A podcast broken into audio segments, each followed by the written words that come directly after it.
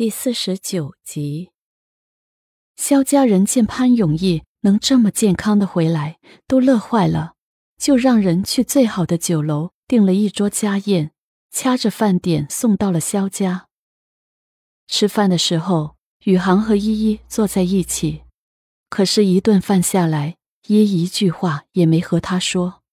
肖家人都看在眼里，张涵雅的事情，他们也知道。所以想说也不知道该说什么，索性就聊一些认识的朋友、一些生意上的事情，故意不关注这两个孩子。吃完饭，按理说该回家了，可是肖爷爷故意拉着儿子和潘永义去了客厅，多说了一会儿。依依也不好先走，就被莫迪拉上了楼。莫迪带着他去了宇航的房间。让人准备一些水果和茶点，宇航接过点心盘就送了上来。莫迪说道：“依依呀，宇航呢是有做的不对的地方，可是你也有你的不对。你怎么一声都不响的就消失了大半年呢？你知道我和你爸爸有多担心吗？就算你们离婚了，你也曾经是萧家的儿媳妇儿。”也不能这么不理我们吧？我当时没想那么多。我知道你没想，你们都还小，莫姨不挑你。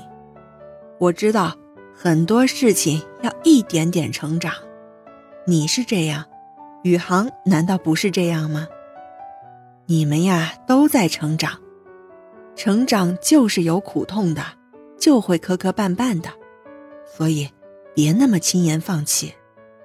莫迪几句话就拐到了正题。他是心明眼亮的人，头脑又极为聪明，一根本说不过他。一下子他僵在了那里，一句话也答不上来。莫迪见了，马上温柔的拉着依依的手说道：“依依，当初宇航之所以能被张涵雅缠住，有两个最重要的原因，一个。”是他一直误会你和超然，还有一个就是张涵雅救了他，还缠着他。宇航的性子你还不知道吗？再有啊，就是你们之间有话不沟通，都闷在心里。宇航的性格呢，霸道又内敛，有话不说，所以你们这内伤啊，就越来越重。这些话宇航从来没说过。从莫迪的嘴里说出来，可见宇航在家里是这样坦诚过。一也很惊讶，可是这前面两件事都不是真的。可是都不是的，不是那样的。一淡淡的说：“我知道是你救了宇航，但是你后来又打滑摔了下去，然后张涵雅才赶过去的。”可是你醒来的时候，因为脑震荡、神经压迫，都想不起来了。张涵雅这才敢钻了这个空子来撒谎骗我们的。你怎么知道？依依惊讶的看着莫迪，这个婆婆太厉害了，竟然连这个都知道。你后来记得了，为什么又不说？我记得的时候，他们已经交往了一段时间，而且我想。一个人和另一个人在一起，绝对不会仅仅是因为报恩。唉，有什么可说的呢？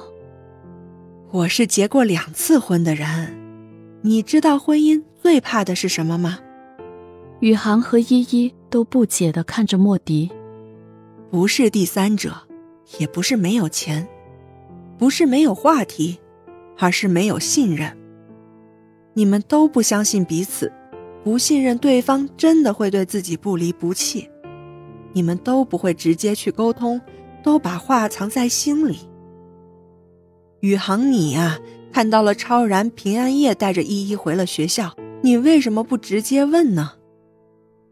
依依，你也是，你明知道是你救了宇航，张涵雅在骗他，你为什么不告诉他呢？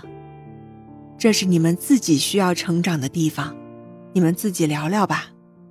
莫迪的几句质问就将这冰给破了，于是大大方方地走出了宇航的卧室，留下了两个人独自去面对。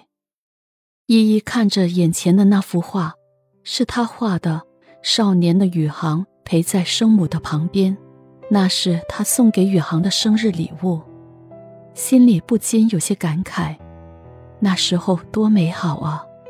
可是时光就是这么无情，不仅仅带走美好的年华，连记忆的温度都在岁月中冷却了。你不告诉我是你救了我，一定是对我已经绝望了。你怎么会知道？张涵雅告诉你的？不是，你走以后，我整理东西搬家回来的时候，看到了当初我的摄像机。我当时很无聊。想打开看看你以前的样子，结果发现，当时我跌下山谷的时候，摄像机还开着。后来雪崩和你救我的声音和画面虽然不清晰，可是还是被自动录了下来。有你的声音，还有影影绰绰的黄色羽绒服，我知道那一定是你。后来，我去找张涵雅，问他当初是怎么救的我。他说他爬下去，然后就把我拉上来了。他根本不知道有雪崩的事情。其实我一直觉得，当时拉住我手的人是你。可是醒过来，大家都说是张涵雅，我就以为真的是她拼了命救了我，我才会很感动。